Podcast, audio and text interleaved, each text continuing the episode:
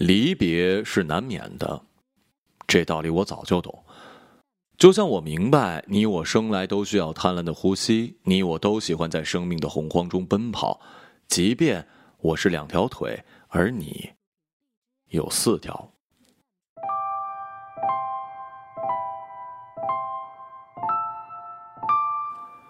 小时候我就喜欢到处去跑，常常同邻居家的一帮孩子到后山的沙漠里野炊、烤蚂蚱，骑着柳条青马，叫嚷着满山坡的撒欢儿。一大早就跑出去野的后果就是会在夕阳里被母亲训斥着带回家。你这孩子一出去玩就忘了自己叫啥了是吧？这么晚了还不回家？母亲跟在我身后就一边嗔怪，一边拿着我当做青马骑过的柳条在我头顶挥舞。我怕疼啊，每每这种时候就一溜烟的跑了，才不管母亲在我身后是偷着笑还是灰青着脸呢。而你也爱到处跑，不同的是，也是你的天性。我不知道每一次跑出去，你都张望什么样的风景，看了什么样的人，经历了什么样的事。有的时候在外面打架倒是真的，说起来你比我更野。就算我喜欢同那些孩子到处撒欢，也不会过夜不回家的。而你过分起来，短则两三天不着家，长则十来天都见不到你的狗影。每次你回来的时候，我也会故作深沉的训斥你：一跑出去你就忘了自己叫啥了，是不是？语气同小时候母亲训我的时候如出一辙。这个时候你总是悻悻的摇着尾巴，舔着步子蹭到圆桌底下。我企图通过训斥对你形成一种威慑，让你不再出去乱跑。毕竟我是怕你跑出去之后就再也不回来了，这才是我真正害怕的。我懂世间所有生命都有相聚，也要经历离别，可是你却不懂。而我怕的事儿也不会单纯的因为我怕就不会发生了。两个星期前你又出去撒野，回来的时候瘸着一条腿。我本以为受了伤你就不再跑了。谁想你吃了满满一碗肉拌饭之后，趁我不注意又溜了出去。跑出去不到两个小时，就被车撞了。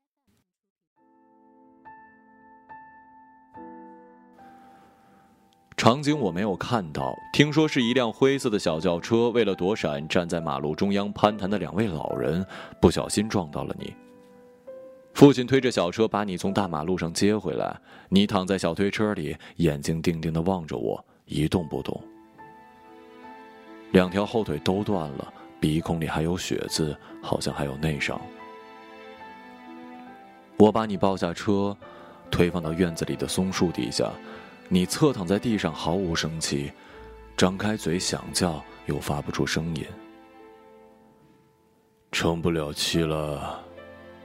腿都断了，治不好了。父亲看着你说：“我手足无措，捡起小木棍给你挠痒痒。恰恰那天天公也来凑热闹，一大片的黑云从西边的天空滚过来，没一会儿便风雨大作。我就赶紧把你抱到避雨的车库屋檐底下。父母早已经回了屋，他们觉得没多久你就会死掉的。”风雨大作，截断了电线，里面蹭蹭的逃窜出了电流，吹得电视信号摇摇欲坠，停电了。忽然之间，外面的世界吵得很，噼里啪啦的雷砸下来，好像在预示着什么。只有屋檐底下的世界是安静的。天黑下来，我就蹲在你的旁边，在黑暗中尽量的睁大眼睛看你腹部随着呼吸一起一伏。一旦没了浮动，那么我知道，那时你就是死了。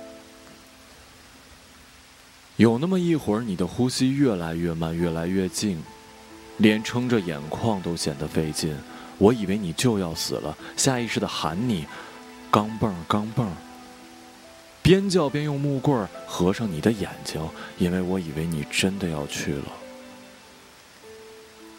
一分钟或者两分钟之后，我忘了过了多久，纵使我眯着眼睛强忍眼泪，眼前还是起了一层水雾，眼睁睁看着一个生命即将离去的煎熬。你可能真的不懂。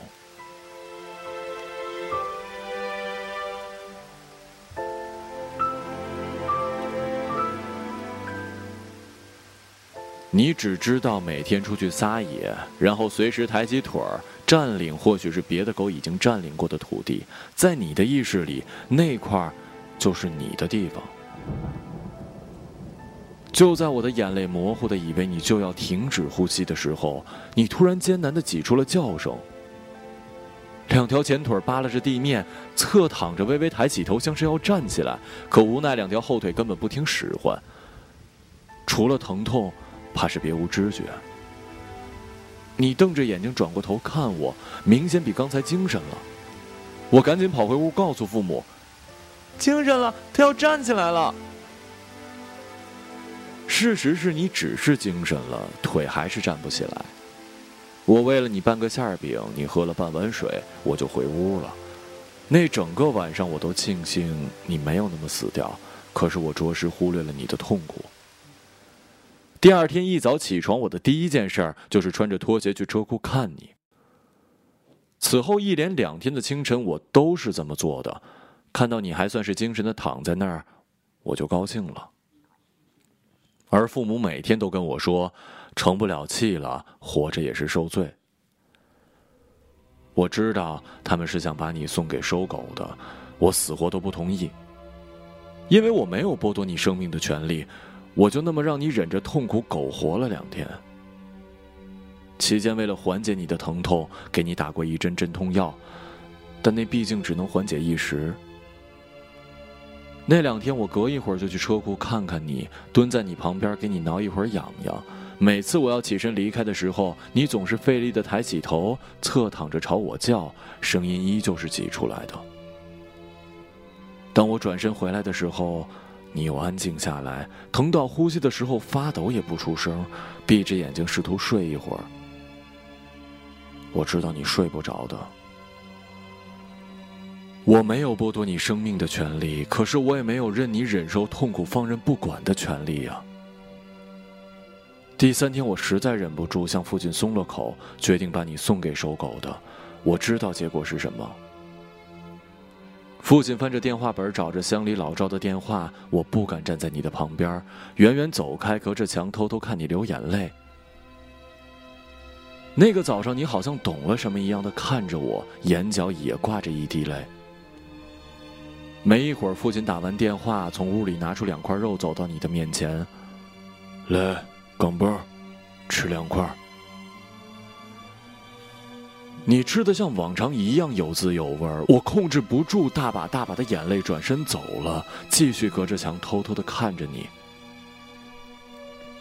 果然没多久，收狗的来了，提着一个黄色的麻袋，是一个光头，那光头跟他手里的麻袋一样丑陋，丑到不能再丑了。父亲带他走到了车库旁，将你抱起来装了进去。哟呵，这小玩意儿差不多十来斤呢。光头提着麻袋说，然后迈着奇丑无比的脚步提着麻袋走了。我就看着他走远的背影，一顿咒骂，完全不像你从前看到的我那样。可是那个奇丑无比的光头，完全是因为我才决定来的，是我叫他来的。我无法想象你窝在麻袋里的心情，突然被裹挟着朝一片未知走去，然后面对一群你不认识、我也不认识的人，在某个时刻什么都来不及反应就闭上了眼，一切生来就有的感受都将不再有了，包括几分钟前的疼痛，包括你眼里看到的黑白灰三色世界中，我眼里流过的泪。我与你就这样没有仪式、没有征兆的告别了。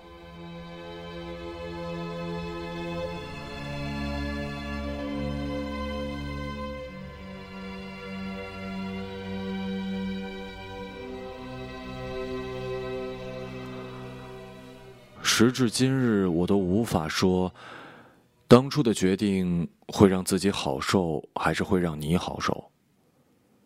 无论哪种选择，对于我来说，都不是最好的。我只是希望这个选择对你来说算是一种解脱，就像我小时候爬过的，你长大之后跑出去撒野的沙漠一样。总有一粒沙要被深埋，总有一个生命要去追随某一颗星宿，你懂吗？某天晚上，我梦到了小时候的自己，骑着柳条青马，就以为走过了全世界。长大后的某一天，我突然循着一道光，影子落地，成了一片星河。